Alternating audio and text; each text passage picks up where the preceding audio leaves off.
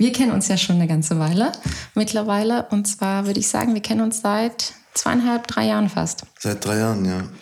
Genau, seit drei Jahren kennen wir uns und ich freue mich wahnsinnig, Tarek, dass du hier bist und dass du zugestimmt hast, äh, mit mir dieses kleine Gespräch zu führen äh, für den Podcast. Kleine Frage zum Einstieg. Äh, Tarek, was ist denn für dich Heimat? Das ist eine kleine Frage. Immer Heimat. die kleine Frage zum Einstieg. Meine Heimat ist auf jeden Fall Berlin. Und ähm, ja, und ansonsten glaube ich, Heimat ist da, wo, wo man seine Familie hat.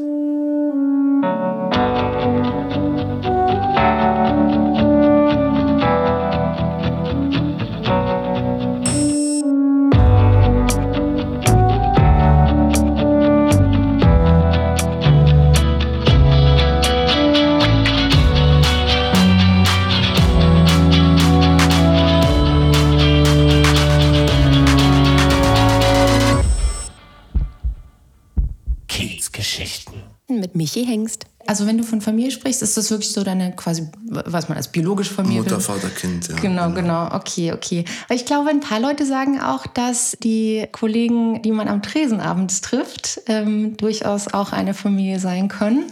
Ähm, okay. Wir steigen quasi direkt ein. Tarik, du betreibst eine der ältesten Kneipen in Berlin im äh, schönen Kreuzberg das Bierhaus Urban oder auch äh, Urbaneck. Äh, wie wollt ihr euch eigentlich, äh, wie nennt ihr euch selber? Urbaneck ähm, Bierhaus? Bis vor kurzem haben wir schon selber noch Bierhaus Urban gesagt, aber mittlerweile sage ich auch Urbaneck, ja. Ja, okay. Ja. Ähm, Gibt es dafür einen Grund? Naja, die Leute nennen halt den Laden Urbaneck und dann tue ich es jetzt halt auch. Aber das Schild draußen bleibt dran, also es bleibt auf jeden Fall Bierhaus Urban. Wir werden uns nicht umbenennen. Sehr gut. Es gibt euch seit, sage und schreibe, 1985. Und zwar am äh, 1.4. habt ihr die Türen geöffnet. 1. April, genau. Und seid ihr nie wieder geschlossen? Wir haben nicht die Türen geöffnet. Also es war ja, der, das Bios Obern gibt es noch, gibt's noch länger. Das Bios Obern ist, äh, glaube acht, 1980 oder 79 äh, wurde das aufgemacht. Davor war es auch schon eine Kneipe, da hieß es zur Glocke. Ähm, und mein Vater hat äh, gleich um die Ecke ähm, in der Griffestraße gibt es ja diese Werner Dittmar Siedlung.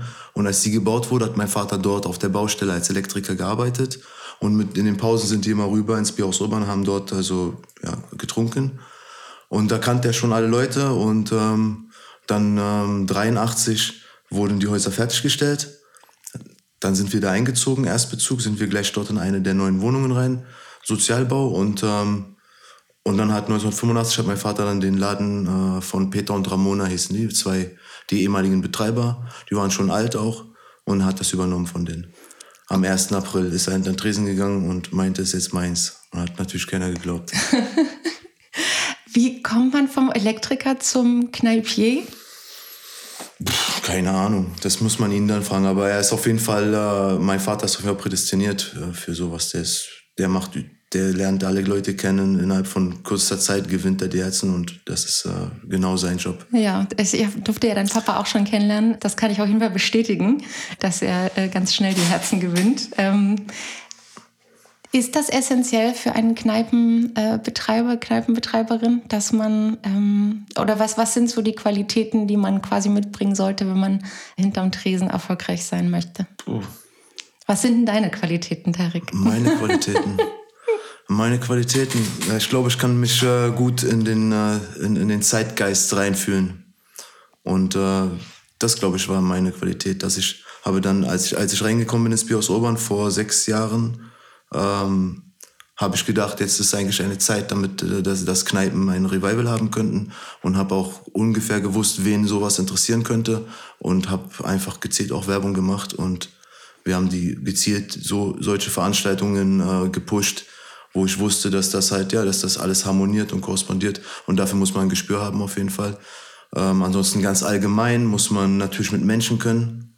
Man muss Menschenkenntnis haben und man muss neugierig bleiben auf die.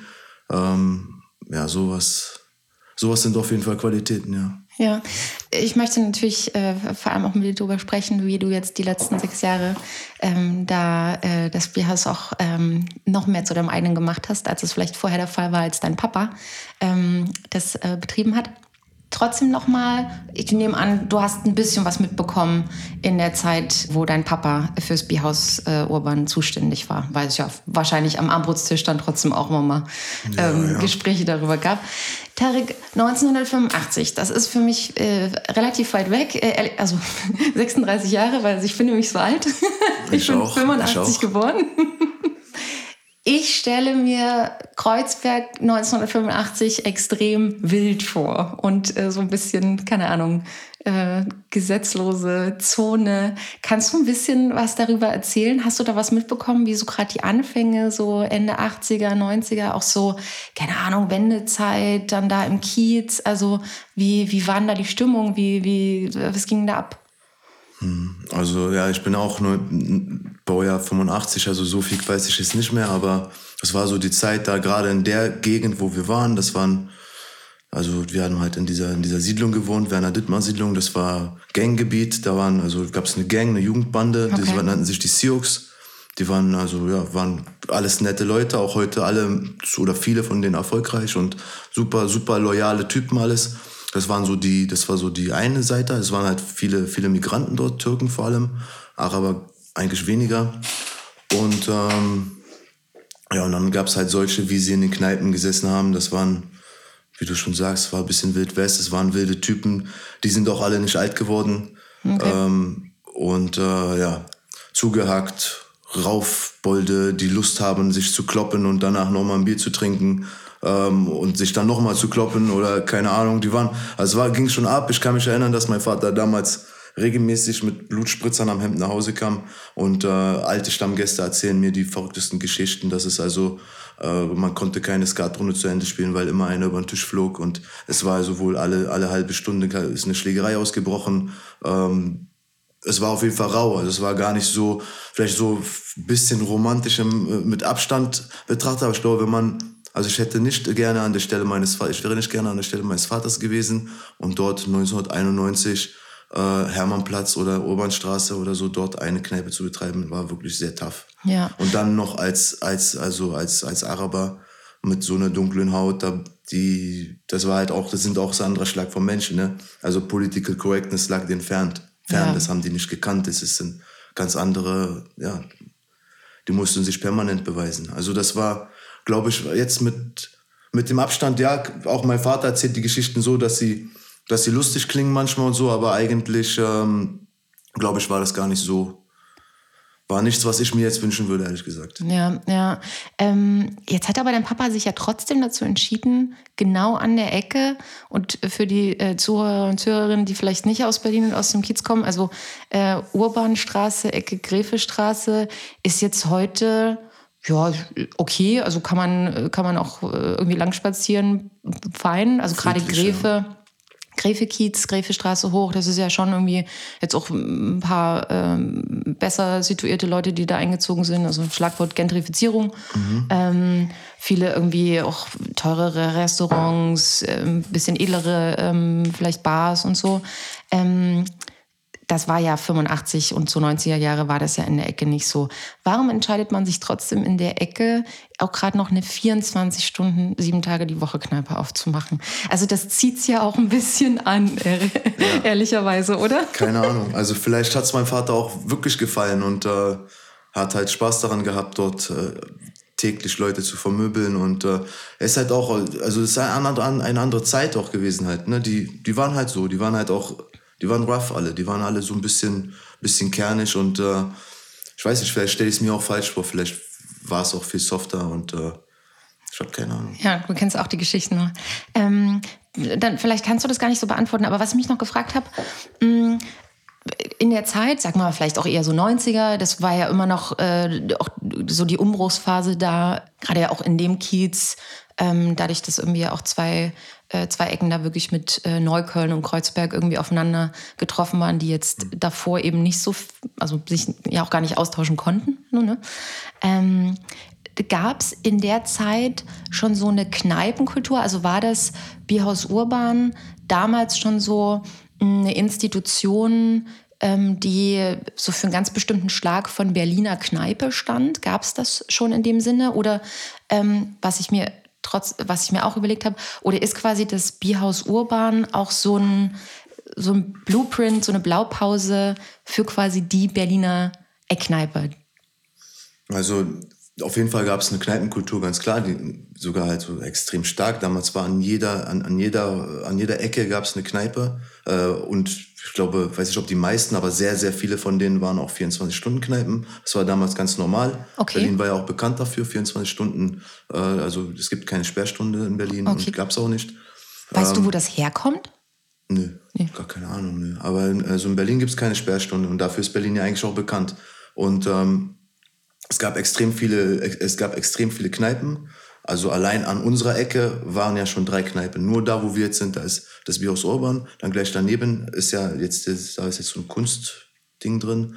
Und schräg gegenüber war ein anderes Haus und da war auch noch eine Kneipe drin. Und die Straße runter dann, es ging also schlag, jedes Haus quasi hat seine eigene Kneipe. Ja. Und damals ist es auch so, wenn du, das ist ja- die Stube, das heißt, wenn du oben in, der, in, in dem Haus wohnst, dann gehst du unten in deine Kneipe. Und du gehst auch nicht eine Ecke weiter in die Kneipe, weil dann wirst du auch komisch angeguckt. Weil dann denken die, was, du bist ja so, dann ist, bist, du, bist du schon auf jeden Fall suspekt, ne? Warum, warum geht denn der darüber in die andere Kneipe? Das hat, ne, das finden die schon seltsam, die Leute damals. Ähm, das heißt, jeder hat seine Kneipe. Ähm, in jeder Kneipe gibt es dann halt ja äh, Fassbier sowieso und einen Hungerturm ähm, so eine große Glasvitrine mit, äh, mit, weiß ich nicht, Buletten, Soleiern, äh, Schmalzstulle oder was der Wirt sich halt ausgedacht hat. Manche haben ja auch eine richtige Küche gehabt, haben dann richtig mit Gulasch oder irgendwas Berliner Ge- Gerichte gekocht. Und das war damals zu dieser Zeit, als das Bier aus Urban aufgemacht hat ähm, oder als mein Vater das aus Urban übernommen hat. Da war das noch so. Da hatten wir auch noch den Hungerturm. Ich kann mich erinnern, wenn ich früher von der Schule, meine Schule war in der Diefenbach, das war, lag also auf dem Weg, wenn ich nach der Schule äh, nach Hause gegangen bin, bin ich immer kurz rein in den Laden und im Hungerturm, ich weiß nicht mehr warum, aber da stand so Multivitaminsaft, irgendwie so ein, habe ich immer eine Flasche mitgenommen. Und da- das hat mein Vater dann, also tatsächlich hat, war er einer der ersten, die diesen Hungerturm einfach rausgenommen hatten. Okay, weil die Nachfrage einfach gar nicht mehr so war. Doch, die Nachfrage war, aber er hat gesagt, das ist alles Fläche, die er anders verwerten kann, anders verwenden kann. und, ähm, und hat er das, hat er den Hungerturm rausgenommen. Auch das ganze, das Interieur mit den, also es war alles ein bisschen moderner. Und die Leute damals von den Brauereien, die, die sind gekommen, die Vertreter und meinten, wow, das ist hier ganz anders. Das sind ja auch, mein Vater hatte ja nicht nur das Bier aus Obern, sondern hat ja auch den Bierpunkt gehabt im, am Hermannplatz, war ein legendärer Laden. Und äh, auch die Bierbäume, also eins bis drei in, äh, in der Thomasstraße, in der Sonnenallee. Und, Bierbaum äh, 1, Bierbaum 2 und Bierbaum 3. Genau. Alle drei, genau. Das waren alles unsere. Und die waren tatsächlich so ein bisschen, also sehr revolutionär von, von, von der ganzen Aufmachung, von der Art und Weise, wie sie betrieben wurden. Weil es moderner war und Es war so sehr modern, genau. Es war richtig modern für die, für die Kneipenwelt war das. Und das sind auch alles Läden, die bis heute ganz gut laufen und wo sich auch ein Besuch lohnt immer. Ja. Ähm, du hast es gerade ja schon gesagt, dass die Leute, die im Haus gewohnt haben, quasi runtergegangen sind und äh, da in ihre äh, Stammkneipe gegangen sind fürs, fürs Feierabendbierchen. Mm, Man könnte dann also sagen, das war das zweite Wohnzimmer. Genau. sozusagen. Ich, ich glaube, das sagt man tatsächlich auch so, ne? Die, die Kneipe, Viele das, sagen das so, ja. zweite Wohnzimmer.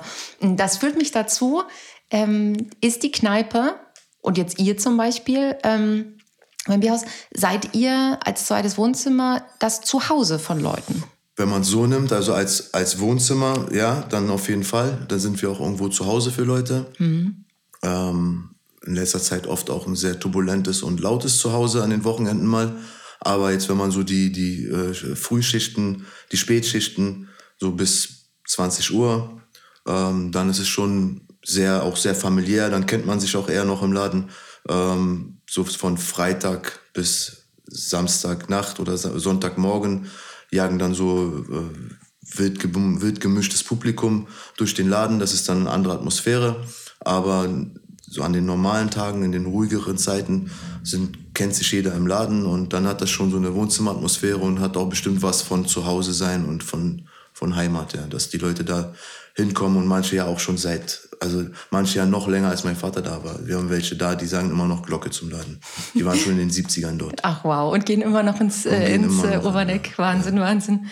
Und ähm, was denkst du, macht denn das Urbaneck zu, zu ihrem Zuhause? Also was macht für dich so eine Stammkneipe aus? Was, was braucht's, damit sich Leute da wirklich wohl und ja, zu Hause äh, quasi fühlen? Ja, ich denke mal, es sind vor allem die Menschen natürlich. Du gehst hin, du kennst jemanden dort, du hast deine Clique dort, du hast deine, deine Leute dort.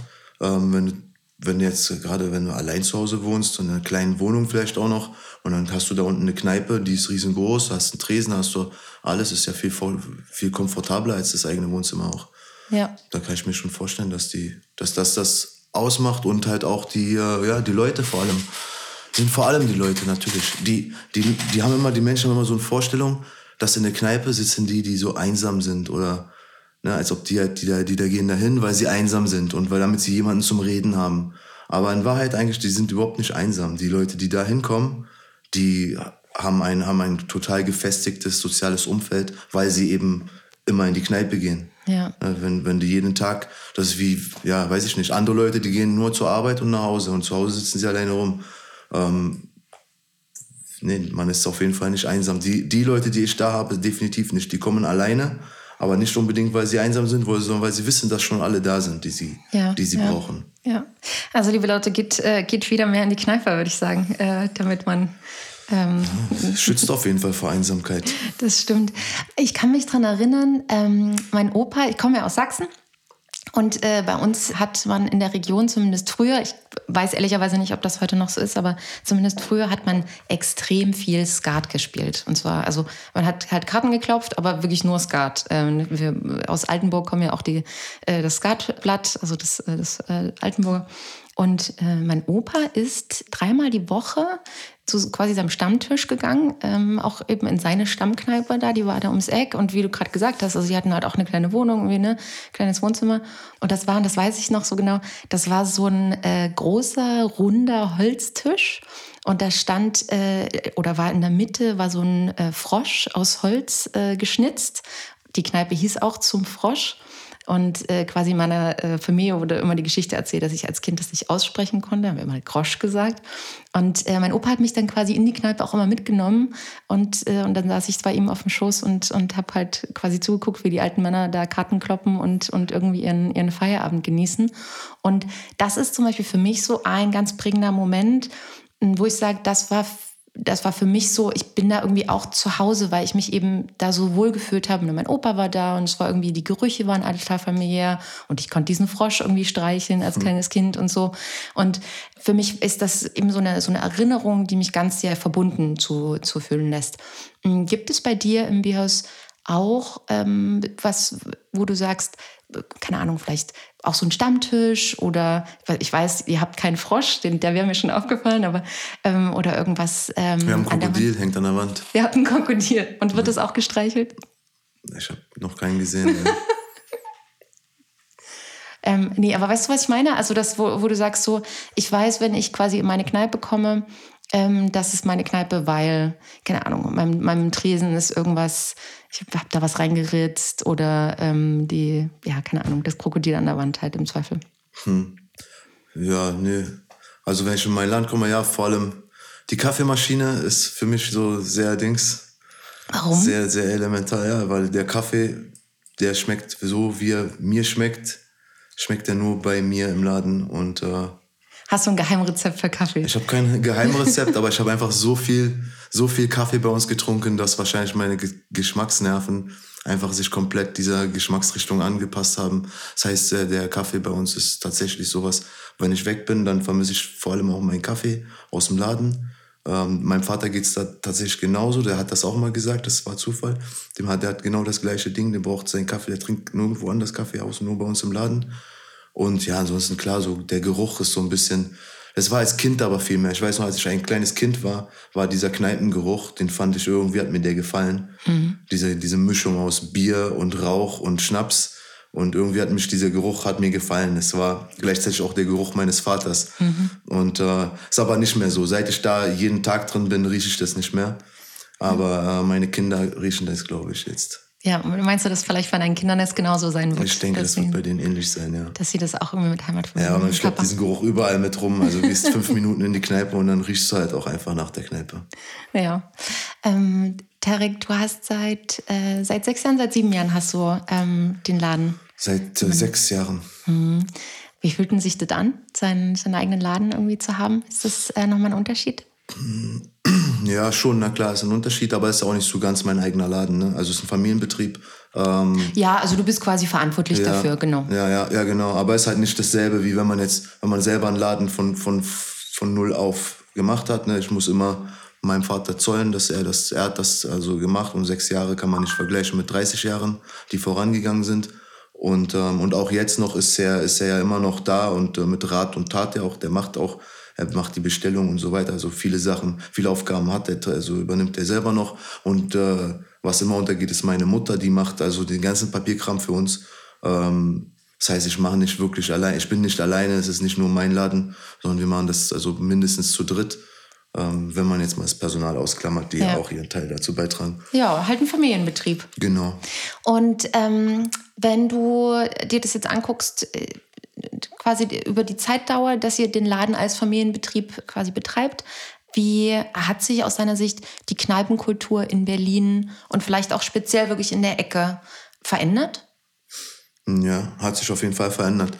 Ähm, gar nicht mal so zum Schlechten. Also wenn man jetzt so umsatztechnisch betrachtet, dass halt Leute gehen halt wieder in Kneipen. Auf jeden Fall. Seitdem, seit ich da, so das sind die so die letzten sechs Jahre, da ging das auch los. Dann gehen die Leute gehen wieder in Kneipen. Und ich sehe mehrere Kneipen, die man hätte vor sechs Jahren bestimmt äh, gut und gerne auch einfach abgeschrieben. Die sind jetzt, sind die wieder, wieder gut besucht oder haben zumindest am Wochenende, ne, jetzt hier Lenau-Stuben oder ähm, Henkelstuben, viele, viele Kneipen, die eigentlich, eigentlich für, für vor sechs Jahren hätte man gesagt, das ist ein Gastronomie, hat nichts zu bieten. Und die kommen jetzt wieder und äh, sind schon und haben irgendwie neues Publikum und haben so einen kleinen Generationenwechsel geschafft, weil viele natürlich auch, die, die bei uns vorbeikommen, ähm, oder jetzt nicht nur bei uns, wir sind ja nicht, sind ja nicht das Flaggschiff der Kneipen in Berlins, aber, aber Ach, wenn, na ja. naja, vielleicht, aber wenn die dann zu uns kommen äh, und dann äh, ist es für viele ist es ja auch dann schon wieder zu verbrannt. Oh nee, hier sind ja noch mehr jüngere Leute oder so, das ist ja nicht mehr so super original. Und so gehen die halt weiter und suchen sich halt nochmal eine Kneipe, die noch originaler ist als das Bierhaus und suchen dann halt Läden, die leer sind und, äh, und beleben die wieder, ist doch auch schön. Okay, aber da muss ich nochmal nachhaken. Das heißt, du hast gerade noch total, also du hast noch viele Stammkunden, die mhm. schon seit den 70ern zum Teil mhm. äh, quasi bei euch äh, ihr Feierabendbier trinken. Und jetzt kommen aber so seit den letzten fünf, sechs Jahren auch immer, also quasi Generationenwechsel, neues, äh, frisches, unverbrauchtes Publikum dazu. Ja. Hast du Probleme mit Verdrängung? Also wie, wie fühlen sich die Stammis da? Ja, also ganz am Anfang waren definitiv ein paar Stammis dabei, denen das nicht, ähm, denen es auch nicht gefallen hat. Das war immer, ich hatte ja immer gedacht, das wird schwer. Das, die Schwierigkeit wird sein, den jungen Leuten zu vermitteln, dass man mit den Alten ganz gut, ganz gut einsaufen kann. Aber es ist halt umgekehrt, weil die, die Alten haben einfach gar keinen Bock auf die jungen Leute, die, die kein Benehmen haben, die laut sind, rumgrölen. Ähm, am Tresen sich einfach auf ihren Platz setzen. Das ist immer die größte, größte Beleidigung, die es zu geben scheint in der Kneipe, wenn einer kommt und dann setzt sich und dann kommt der Weizenwolle um Decke, sagt, ja, das ist mein Platz, ich habe hier gesessen und dann gibt's fast ein, schon fast eine Klopperei, nur wegen einem Barhocker. Okay. Und äh, das war so, und da sind, einige sind da, da weggebrochen damals schon, dass die, die haben gesehen, okay, jetzt kommen hier jüngere Leute, die machen, was sie wollen. Äh, nee, das äh, ist mir jetzt viel zu laut jetzt und so, dann waren die halt weg, aber die, die geblieben sind, die sind cool mit den, mit den jüngeren Leuten. Und unter den Jüngeren gibt's halt auch ein ganzes Dutzend Stammgäste, die auch einfach jetzt nächste Generation machen und denke ich, einige von denen werden bestimmt auch in 20, 30 Jahren noch da sitzen, wenn man sie lässt. Ja, dann sind sie die Alten, die rummeckern. Genau, dann sind sie die Alten. So ist es nämlich auch. Mein Vater war auch 30, als er den Laden äh, übernommen hat damals und hatte auch viele alte Leute da und ja, ja das bleibt halt nicht aus. So ein paar, paar Alte sind auf jeden Fall, äh, haben gesagt, nö, ist mir zu wild hier, ist mir zu bunt da in, in dem Laden, aber nö. Ja. Ähm, wie, sieht denn, wie sieht denn so ein typischer Freitagabend bei euch aus im Oberen Eck dann? Wenn du sagst, die, nee, die Stammis sind eher unter der Woche da. Die Stammis sind äh, genau eher unter der Woche. Freitags morgens bis nachmittags sind auf jeden Fall noch Stammgäste da. Und ähm, ja, und dann so ab 20 Uhr nimmt es langsam Fahrt auf, dann kommen, dann kommen jüngere Leute und äh, ja, genau. Und dann ist Party. Bis, ja, genau. Bis 23 Uhr ist es dann meist brechend voll. Mhm. Das bleibt dann auch so bis, weiß ich nicht, 2 Uhr nachts. Dann wird es mal kurz ein bisschen leerer. Und dann um 3, 4 kommt nochmal richtig. Und dann zieht sich das auch durch bis Samstag 9, 10, 11, 12, manchmal 14 Uhr. Also die Leute bleiben dann auch und sind, sind hungrig alle, gerade jetzt nach Corona. Ja, das glaube ich. Äh, ist wieder gut angelaufen, oder? Also jetzt, nachdem wir wieder offen, äh, ja. aufmachen durften. Ja, ja. Nee, cool. Habt ihr denn euer Schloss, ähm, aber vielleicht muss ich das den Hörern und Hörerinnen noch erklären. Ihr wart ja eine der wenigen Kneipen, die halt, also die heutzutage noch 24 Stunden, sieben Tage die Woche geöffnet hatten und entsprechend äh, brauchtet ihr kein äh, Schloss an eurer Tür. Ja, brauchen wir jetzt eigentlich auch wieder nicht, aber wir haben es noch drin. Wir haben es noch drin und müssen es, äh, werden es demnächst mal rausnehmen. Okay, also ihr macht, ihr baut es quasi wieder zurück. Ja, ich mache das wieder raus. Es ist ja auch, ist ja auch ein, ein Beweis dafür, dass mir keiner sagt, ja, ja, hattet vielleicht doch zu. Wir haben also, das ist der Beweis und jeder kann sich darauf verlassen, wenn, wenn er kommt, ist das Virus offen. Das Virus offen. Wie schön. Also du hast auch keine Ambition, das jemals zu ändern. Gehört dazu. Gehört dazu, ja. Nö, ich würde das nicht ändern. Mhm. 24-7, vor allem, weil es ja, der Laden ist ja bekannt dafür, das BIOS ist bekannt dafür, dass es 24 Stunden offen hat. Und dann, dann funktioniert das ja auch, ne? Ist ja immer nur am Anfang schwer, wenn keiner weiß. Aber wenn, wenn die Leute wissen, da ist eine verlässliche Öffnungszeit von, äh, von, von Mitternacht bis null, dann ähm, kommen die ja auch. Ja. Dann lohnt sich auch. So witzig. Weil, äh, ihr seid ich überlege gerade, ich glaube, ihr seid die einzige 24-Stunden-Kneipe, die ich noch kenne in, äh, in der Ecke Kreuzberg-Neukölln. Nee, die Dings, ähm, also Schlawinchen war ja immer 24 Stunden, die machen jetzt nicht mehr 24-7. Die sind, äh, die, ja, seit jetzt, die haben jetzt zwar wieder auf, aber machen wohl erst ab 14 Uhr auf oder so. Aber das Logo ist definitiv eine 24-Stunden-Kneipe, auch äh, fast genauso alt oder genauso alt wie das Bios Urban. Ähm, und ja, früher gab es noch ein paar, ja. Es gab noch, also bis vor kurzem gab es noch das Ohne Ende. Da war dann der Pony Saloon und jetzt ist da so ein Tapasladen drin. Ja. Ähm, aber das Ohne Ende war auch so ein altgedienter. Und was gibt es denn noch in der Gegend? 24-7 stimmt. Ist, ist ein bisschen auf dem absteigenden Ast. Ja, Kreuzberg generell. Mit den alten Kneipen ist Kreuzberg sowieso, äh, also da, da war halt die Gentrifizierung also ganz heftig und da sind viele mit dem großen Kneipensterben sind da viele, viele weg gewesen. Hm. Da sieht es in Neukölln anders aus. Da gibt es ja noch einige Kneipen und auch, also sehr viel mehr Kneipen auf jeden Fall. Ähm, aber in Kreuzberg ist es ja wirklich ein bisschen dünn. Mhm. Ähm, jetzt ist ja Neukölln, also man muss ja sagen, ihr seid quasi, also ihr seid ja schon im, was man heute als Kreuzköln äh, bezeichnen würde, also quasi in dieser wilden Ecke zwischen Hermannplatz und Cottbuser Tor, wo quasi auf der einen Seite ist Kreuzberg, auf der anderen Seite ist Neukölln, wobei man jetzt ehrlicherweise ja nicht so wahnsinnig den Unterschied äh, merkt jetzt da in der speziellen Ecke, ob man jetzt auf der mhm. Kreuzberger oder auf der Neuköllner Seite ist. Du schmunzelst mich so ein bisschen an, Tarek. Siehst du das anders? Nein, nein, alles gut. Ja, ja, nee, merkt man nicht. Gibt keinen Unterschied. Nee, oder? Aber ich merke ja schon, dass du jetzt auch viel Wert drauf legst, dass du Kreuzberger bist. Tja, wenn die Leute mich suchen und in Neukölln suchen, dann werden sie mich nicht finden. Wir sind in Kreuzberg. In Kreuzberg, also ehemals 61, ja. ja, ja. Ähm, aber ich, worauf ich hinaus will, ist, dass man, wenn man eben auf genau der anderen Seite vom Cottbuser Damm ist, äh, da gibt's ja, also alle zwei Meter wirklich eine Kneipe und die sind ja irgendwie alle eigentlich echt gut besucht.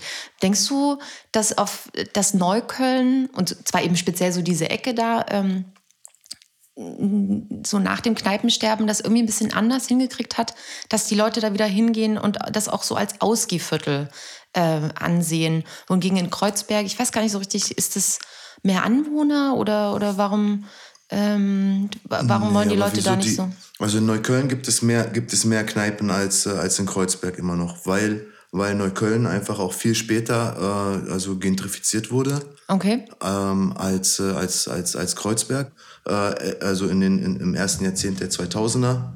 Da war ja Kreuzberg ja schon, schon voll dabei. Und da war von Köln noch gar nicht die Rede. Mhm. Und, ähm, und dann noch genau im, im zweiten Jahrzehnt, also so ab 2010 bis 2020 jetzt, ähm, ist ja das große Kneipen-Revival.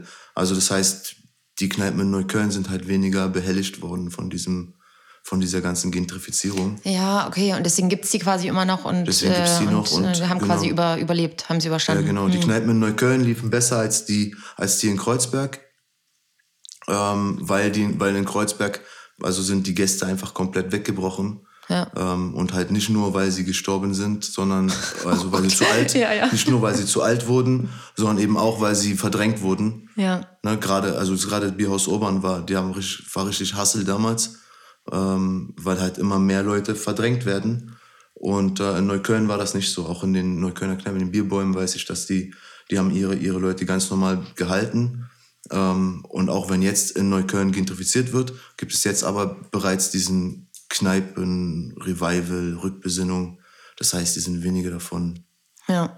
Hast du eine Ahnung, warum es dieses Kneipen-Revival jetzt gab? Also warum hat es die Leute jetzt plötzlich wieder irgendwie in eine Eckkneipe gezogen und vorher nicht? Gab es einen Auslöser für? Aber es, also ich glaube, das in allen, das sieht man in total vielen Bereichen, dass Leute ja wieder zurück zum Alten wollen, äh, im Guten wie im Schlechten ja auch. Also gibt ja auch genug, die zurück nach 36 wollen, aber also 1936 oder äh, also das ist auch und dann, dann gab es ja auch diese diese ganze Retro gab doch so einen Retro-Trend, wo alle sich ihre Klamotten im Flohmarkt machen. Ja immer noch viele kauft man sich die Klamotten auf dem Flohmarkt gebraucht und dann wollen sie 60er Jahre oder alle haben einen auf alt gemacht. Dann kam hier dieses äh, ja, Retro-Schick oder die machen so ein ihre ihre ihre Laden, ihre Läden machen sie Vintage und das war halt alles, das war ja alles genau davor und dann war es doch nur konsequent, dass man anstatt man einen Laden, also der in Ordnung aussieht, die, die Wände abklopft und ihn auf alt macht, dass man einfach gleich in den alten Laden geht. Ja, schön. Und dann sind die Leute wieder zu euch, mehr zu euch gekommen. Ja, also ich denke, dass das auf jeden Fall ist halt einfach, weil so diese Entwicklung, diese Zeitgeistentwicklung, dass die Leute sagen, ja, wir wollen wieder zurück, wir wollen wieder was Ursprüngliches und ja, ich habe mir halt gedacht, dass, ähm, und ich hänge da nochmal bei diesem zweites Wohnzimmer, Stammkneipe, man trifft quasi sich und hat so ein bisschen seinen sozialen äh, Mittelpunkt vielleicht auch einfach in der Kneipe. Und da habe ich gedacht, dass wenn ich alleine komme zu dir in die Kneipe, setze ich mich dann eher einfach hin, bestelle mein Bier und halt meine Klappe oder, oder gucke ich auch nach Kontakt? Ja, ja, okay, nee, die Leute, die in die Kneipe kommen, alleine kommen, die bleiben nicht lange alleine. Ja, eh, oder? Ja. Ja, das habe ich mir nämlich gedacht. Ähm, ein wichtiges Thema. Ihr seid UNESCO-Weltkulturerbe. Stimmt das? Ja. Oder war das eine Ente? Ha? Komm, erzähl also. mir doch mal die Geschichte noch. Wie, wie kommt es, dass, äh, dass das Bierhaus Urban Weltkulturerbe ist? Ja, wie, wie meinst du das jetzt? also ich meine, es ist äh, wunderbar, fantastisch, don't get me wrong, aber ähm, nee, gibt es dazu eine Geschichte? Ich habe äh, nichts äh, nix weiter gefunden. Also die Geschichte ist einfach, dass ein Kumpel von mir hat ein Händchen für Photoshop und äh, okay. hat das gemacht. Dann, klar. Hast du es geglaubt oder was? Ja. Ehrlich jetzt?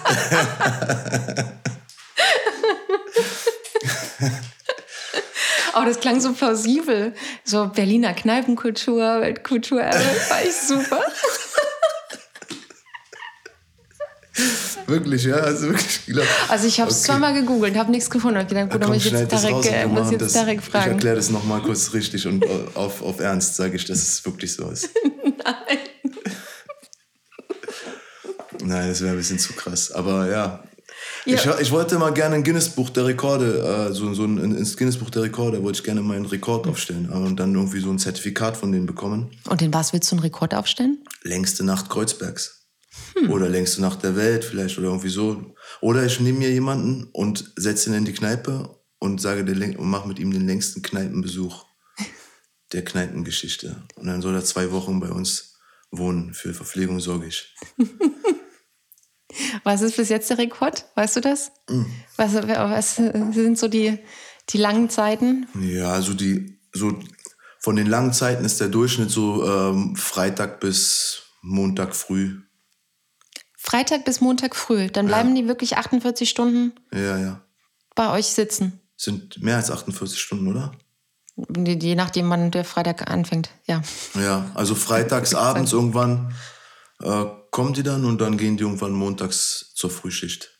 Ach krass. Und, und dann bestellen die sich Essen bei euch? Nebenan in der Pizzeria, ja. Und bleiben einfach durchsitzen. Meine Fresse. Und schlafen die dann bei euch? Ja, manchmal nicken die ein, aber ja. Und dann schmeißt du die aber nicht raus, sondern die dürfen bei dir nee, sitzen bleiben? ich weck die in der Regel. Gib den Kaffee und dann geht's weiter. dann geht's weiter, meine Fresse. ja, wir hatten mal eine, die, die ist auch stolzes Alter, glaube ich auch. Also sie ist jetzt auf jeden Fall auf Rente, also 66 mindestens. Gisela. Und Gisela war immer so, die kam alle zwei Wochen ungefähr. Und wenn sie kam, dann immer freitags bis sonntags. Die ist dann immer Freitagabend nach der Arbeit. Als sie dann, also kurz bevor sie auf Rente gegangen ist, dann kam sie Freitag nach der Arbeit. Und dann hat sie alle Schichten durch, alle Schichten mitgenommen. Also eine Spätschicht, dann kommt die Nachtschicht, dann sitzt sie mit der ersten Frühschicht, dann kommt die Spätschicht wieder aber dann kommt schon wieder die Nachtschicht, dann nochmal die Frühschicht, nochmal die Spätschicht und dann, je nachdem, wie sie drauf ist, bleibt sie nochmal eine Nachtschicht oder haut ab. Also Sonntagabends oder Sonntagnacht ist sie weg. Und dann hat sie das Wochenende bei euch verbracht. Komplett. Wunderbar. Ähm, Tarek, ich habe eine Rubrik, eine feste, die ich jeden, jeden Gast ähm, vom Podcast frage. Hast du einen Lieblingsort in Berlin und möchtest du den teilen mit uns? Lieblingsort in Berlin? Darf auch deine eigene Kneipe sein. Eigentlich, ich habe gar nicht so den Lieblingsort. Aber ja, meine Kneipe gehört bestimmt mit dazu, zu den Lieblingsorten, aber ähm, da arbeite ich ja nun auch. Also ja, aber ist ja schön, wenn man sich auf Arbeit wohlfühlt. Ja. Und das als sein Lieblingsort bezeichnet. Ich bin auch gerne in der Brauerei. Ja. Wobei ich die Brauerei nicht als mein Lieblingsort bezeichnen würde. Ähm, Wo ist deiner? Das möchte ich tatsächlich nicht verraten, sonst geht da jeder hin. Ich verrate dir das nach der Aufzeichnung. Ah, okay. ist gemein, ne? Wenn ich dich das frage, ähm, dass nee, du das aber, aber ich weiß es wirklich nicht. Ich, ich würde es preisgeben. Das ist jetzt nichts, was mir intim ist, aber ich weiß es. Ich hab, mir fällt gerade kein Ort ein. Also zu Hause ist auch ein schöner Ort mittlerweile. Also früher war ich, bin ich immer geflüchtet von zu Hause und habe gar nicht, also morgens aufgestanden und konnte gar nicht abwarten, dass ich endlich raus bin. Aber mittlerweile bin ich auch gern mal einfach einen Tag komplett zu Hause sogar. Also zu Hause ist auch schön. Das ist doch ein gutes Schlusswort. Zu Hause ist auch schön. Nein, natürlich nicht. Ähm, Bierhaus Obern ist auch sehr schön. Geht Ja. dahin, liebe Hörer und Hörerinnen. Ist wirklich eine wunderbare Kneipe und äh, ich finde, also zu Recht hätte das äh, äh, Weltkulturerbe sein können. Ähm, ein tolles Beispiel für ja wirklich eine Berliner Kneipenkultur, die ja ungesehen ist anderorts. Also ähm, ich glaube, diese, diese Atmosphäre der Gemütlichkeit, aber so ein bisschen auch so eine schroffe Gemütlichkeit. Du hast irgendwie viel dunkles Holz, du hast irgendwie einen, ne, irgendwie einen klaren Tresen, wenig, wenig Schnickschnack im Prinzip. Und, und trotzdem kommt man rein und man fühlt sich total wohl und man fühlt sich so wie eben, ja, man sich zu Hause im Wohnzimmer irgendwie wohlfühlen würde. Und ich glaube, diese Atmosphäre und dieses Besondere, ähm, das macht tatsächlich das Bier Urban irgendwie äh, ja auch eben sehr, äh, sehr einzigartig. Und deswegen zu Recht schon seit 85 ähm, 24-7 offen. Und hoffentlich nochmal mindestens so lange. Toi, toi, toi, ja, ja, schaffen wir schon. Oder? Tarek, ganz lieben Dank für deinen Besuch. Danke für die Einladung.